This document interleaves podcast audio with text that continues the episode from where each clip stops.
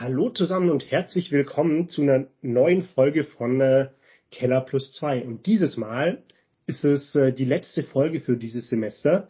Und wir haben uns nochmal ein ganz äh, spannendes Thema ausgesucht, äh, das einfach äh, auch so ein bisschen, äh, ich glaube auch was ist, wo man ein bisschen was für sein eigenes Leben lernen kann. Und mit dabei sind wieder Philipp und Patrick. Und äh, das Thema ist Agilität und Zuverlässigkeit. Äh, Philipp, jetzt habe ich hier quasi schon äh, extrem groß äh, irgendwie gegriffen, was das Thema angeht. Äh, worum geht's denn eigentlich bei dem ganzen Thema Agilität und Zuverlässigkeit? Genau, Agilität und Zuverlässigkeit äh, sind, ich würde mal sagen, erstmal einfach Fähigkeiten, ähm, die natürlich Menschen besitzen können, ähm, aber auch ähm, Organisationen. Und äh, ich glaube, heute wird es ein bisschen theoretischer. Deswegen, äh, falls äh, wir ein bisschen zu sehr abdriften, dann hol uns gerne ähm, zurück und dann versuchen wir das anhand ein paar Beispielen ähm, festzumachen. Und äh, ein, in der Forschung ist es so, dass ähm, diese zwei Fähigkeiten ähm, ganz gerne diskutiert werden. Und es wird die Frage gestellt, gehören die jetzt zusammen ähm, oder gibt es eigentlich einen Trade-off zwischen den beiden? Ähm, und die Antwort auf die Frage ist vermutlich ja. Denn ähm, die gehören sowohl zusammen, also irgendjemand, wenn ich mir jetzt vorstelle, ähm, oder wenn, wenn man sich vorstellt, man hat einen Freund und der ist besonders zuverlässig, ähm, dann kann ich von dem Freund, falls ich irgendwie mal spontan seine Hilfe brauche, würde ich wahrscheinlich sagen, der hilft mir spontan, der ist einfach zuverlässig und deswegen ähm, ist er auch durchaus bereit, spontan irgendwie zu mir zu kommen und mir zu helfen. Das heißt, irgendwie an diese zwei Fähigkeiten hängen die zusammen und haben was gemeinsam. Und auf Organisationen bezogen besteht da allerdings häufig auch ein Trade-off. Denn wenn ich jetzt für viele Leute Zuverlässigkeit erreichen möchte, ähm, dann schaffe ich das auch dadurch, dass ich Regeln implementiere, Routinen implementiere, Prozesse, an die man sich halten muss. Ähm, und der, Zu äh, der Prozess, der garantiert, dass ich zuverlässig bin. Und wenn ich jetzt aber spontan Dinge brauche, also wir können das mal vielleicht ähm, festmachen anhand eines ähm, Reiseprozesses oder eines Beschaffungsprozesses. Das heißt, ich habe einen Prozess etabliert, ähm, das, ähm, das vom Vorgesetzten genehmigt werden muss ähm, und gegebenenfalls muss ich noch Rücksprache mit irgendwelchen Leuten halten ähm, und bestimmte Grenzen einhalten. Und jetzt gibt es aber eine spontane Anforderung, vielleicht eine Marktchance und ich muss ganz spontan reagieren ähm, und das passt nicht zum Prozess. Und dann bin ich genau bei dem Moment, wo Agilität von mir verlangt, dass ich von meinem Prozess abweiche. Und da sieht man genau, ähm, es gibt auch Situationen, ähm, in denen es einen Trade-off zwischen Agilität und Zuverlässigkeit gibt. Und da ist eben dann genau die Frage, wie schaffen wir eigentlich, dass wir sowohl agil als auch zuverlässig sind? Denn insbesondere jetzt vor dem Hintergrund, wir haben ja schon viel über digitale Technologien gesprochen, ähm, wir haben auch beim letzten Mal über agile Organisationsformen gesprochen. Ähm, dieser ständige Wandel, die Marktchancen, neue Technologien, ähm, die verlangen von mir einfach ein enormes, äh, einen enorm hohen Grad ähm, an Agilität. Und gleichzeitig, dadurch, dass aber alles digital ist, ist auch IT-Security und Zuverlässigkeit ähm, und äh, also Zuverlässigkeit kann in dem Fall zum Beispiel auch einfach stabile Systeme bedeuten, ähm, so wichtig wie nie zuvor. Ähm, denn was ist ein Unternehmen, wenn beispielsweise mal, selbst wenn der E-Mail-Server abrauscht, dann findet einfach einen Tag lang keine Kommunikation statt. Ähm, wir sind es überhaupt nicht mehr gewöhnt, ähm, ohne unsere IT-Systeme zu funktionieren. Oder noch schlimmer, ähm, der, ähm, die Software, mit dem am Ende des Monats das Gehalt verschickt wird. Ähm, also wir sind unglaublich abhängig von, von IT und dementsprechend ähm, ist die Zuverlässigkeit ähm, auch etwas, äh, was in vielen Unternehmen ähm, das, das höchste Gut ist. Um das vielleicht das Abstrakte noch, noch einfach greifbarer zu machen, denn jedes oder die meisten Startups hoffentlich sind super agil, ne? Die, ich meine, die entstehen daraus, dass man sieht Marktchancen, ne? man, man äh, kommt, sucht nach Lösungen, äh, um die zu ergreifen und umzusetzen. Aber wo es dann super schwer wird, ist es dann in eine ja zuverlässige, also reliable Umgebung oder Lösung zu überführen. Ne? Also etwas, was nicht für den ersten und den zweiten und den dritten Kunden funktioniert, sondern für hunderte oder tausende Kunden täglich, ne? 24 Stunden am Tag. Ne? Und das ist äh, so, so ein riesen Trade-off. Ne? Und so wie Startups oft starten mit sehr, sehr Agilität als Fähigkeit sehr hoch haben, ja, so sehr müssen die meisten Zuverlässigkeit lernen, ne, und dann die Balance schaffen. Und die etablierten Unternehmen, die haben natürlich Zuverlässigkeit meistens at its best, ne, exekuten irgendwie ihr Kerngeschäft Tag für Tag äh, seit Jahren oder Jahrzehnten ähm, und haben es bis ins letzte Detail optimiert, aber tun sich dann halt schwer mit der Agilität. Ne? Aber das Wichtige ist, und ich glaube, das kam auch bei Philipp ja gerade schon raus, ist, dass es halt kein Schwarz-Weiß ist. Ne? Also das sind zwei Sachen, die die immer ein bisschen im Zielkonflikt miteinander stehen, aber die man halt auf einer Waage balancieren muss als Unternehmen. Was ich, was ich da total spannend finde, ist, äh, dass man das ja bei einigen Startups immer wieder beobachten kann, dass dann nach dieser Phase, also es sind ja einfach unterschiedliche Fähigkeiten, die ich zu unterschiedlichen Zeitpunkten brauche. Am Anfang als Startup brauche ich mehr Agilität, dann brauche ich dieses Thema Zuverlässigkeit.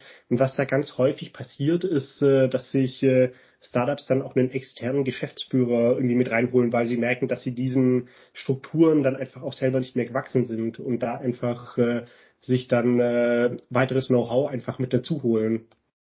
Aber was, was sind denn eigentlich diese Fähigkeiten, die ich im Bereich Agilität ganz stark brauche? Und was sind dann diese, diese Dinge, die ich dann äh, beim Thema Zuverlässigkeit dann äh, stärker benötige? Vielleicht hilft uns in dem Zusammenhang eine Definition und dann können wir uns überlegen, was es praktisch bedeutet. Ähm, als Agilität würde man ähm, aus ja, theoretischer Perspektive erstmal die Fähigkeit bezeichnen, ähm, dass ich Marktchancen wahrnehme also das ist der erste Teil. Es geht darum, ähm, Dinge mitzubekommen, dass es eine Chance gibt. Und der zweite Teil von Agilität ist, dass ich dann auf diese Marktchance ähm, in angemessener Zeit ähm, antworten und reagieren kann. Also Teil 1, ich würde merken, in diesem Bereich gibt es eine Chance, zum Beispiel Data Analytics. Und wenn ich meine Maschinen jetzt mit Sensoren ausstatte, ähm, dann kann ich hier ähm, vielleicht mit Predictive Maintenance ähm, anfangen, Kosten zu sparen. Möglich, also wahrnehmen würde bedeuten, ich bekomme das erstmal mit. Es gibt diese Sensoren, es gibt diese Möglichkeit.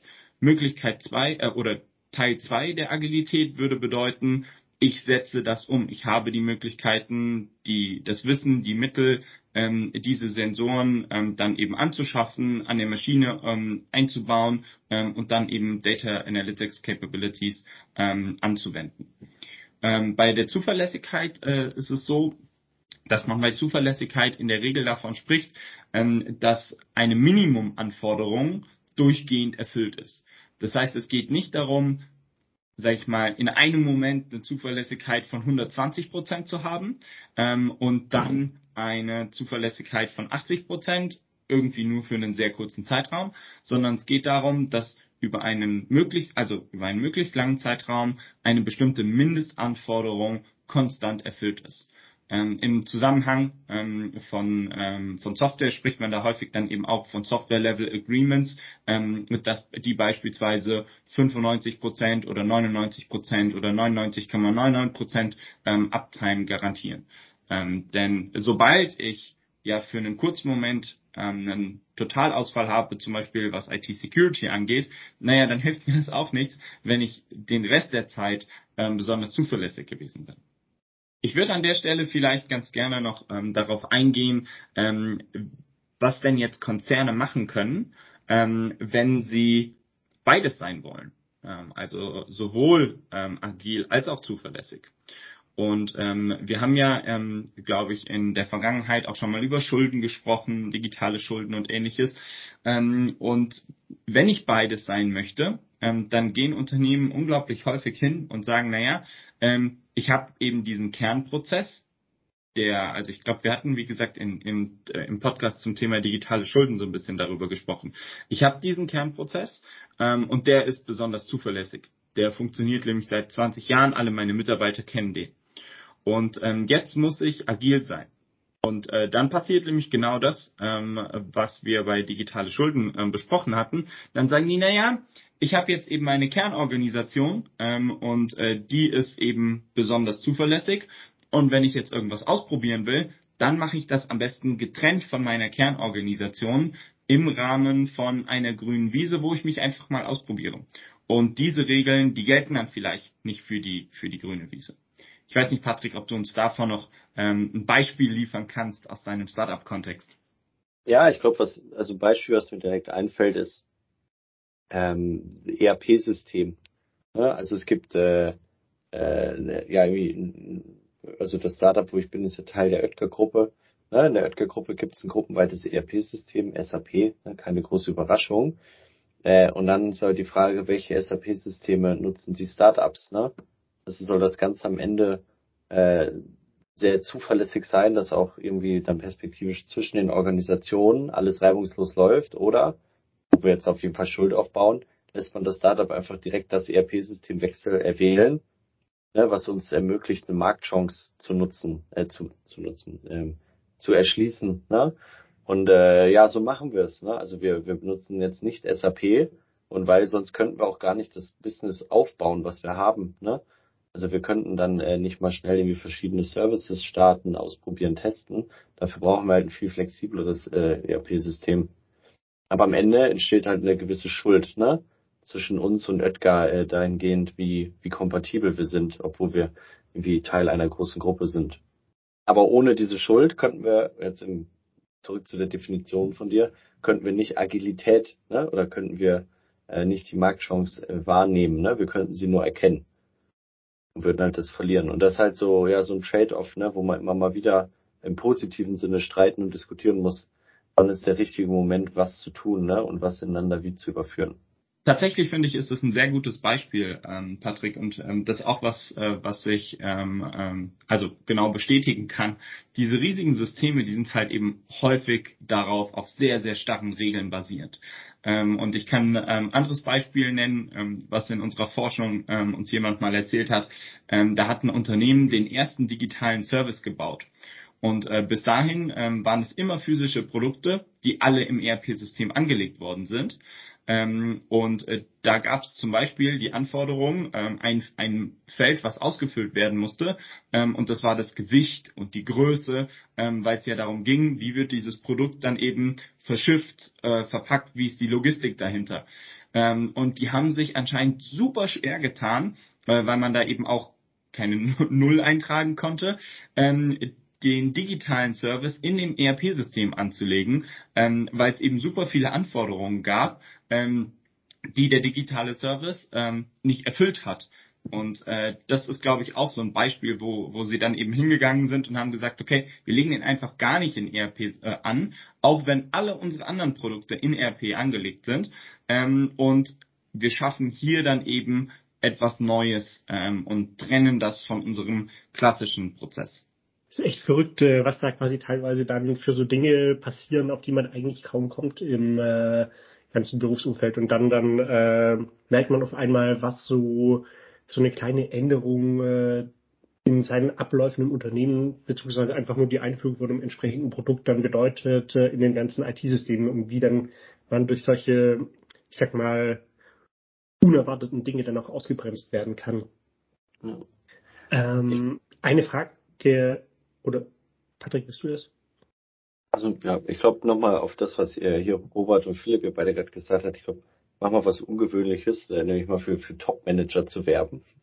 Ich glaube, was man, man hat oft das Gefühl oder auch als Mitarbeitende, dass die Leute dann inkonsistent entscheiden, wenn man einfach nur ne, äh, so Themen sieht. Oder die Leute versuchen oft diese Balance dann zu halten zwischen dieser Zuverlässigkeit und Agilität. Ne? Und das führt halt dazu, dass man dann ein halbes Jahr später irgendeine Entscheidung irgendwie widerruft ne, oder in eine komplett andere Richtung trifft, als man das vor einem halben Jahr gemacht hat. Einfach weil man versucht, das Ganze in, äh, ja, wie in der Luft zu halten, ne, diese Balance zwischen beiden Sachen und nicht das eine äh, ein Übergewicht bekommen zu lassen versus dem anderen. Aber das wirkt halt auf Organisationen und das sehe ich ganz stark oft super inkonsistent. Ne? Also auf die Leute wirkt es also, warum gehen wir jetzt links rum? Letztes Jahr sind wir doch rechts rumgegangen und einfach dieses Verständnis dafür zu schaffen, dass Zuverlässigkeit und Agilität die ganze Zeit in so einem Ringen quasi sind, ne, um äh, ja, und auch die, die Mitarbeiter im Unternehmen darum ringen. Ne? Es gibt viele Leute, die stehen für das eine und viele, die stehen für das andere. Und es ist einfach so ein kontinuierliches, positives Spannungsfeld, was ein Unternehmen braucht.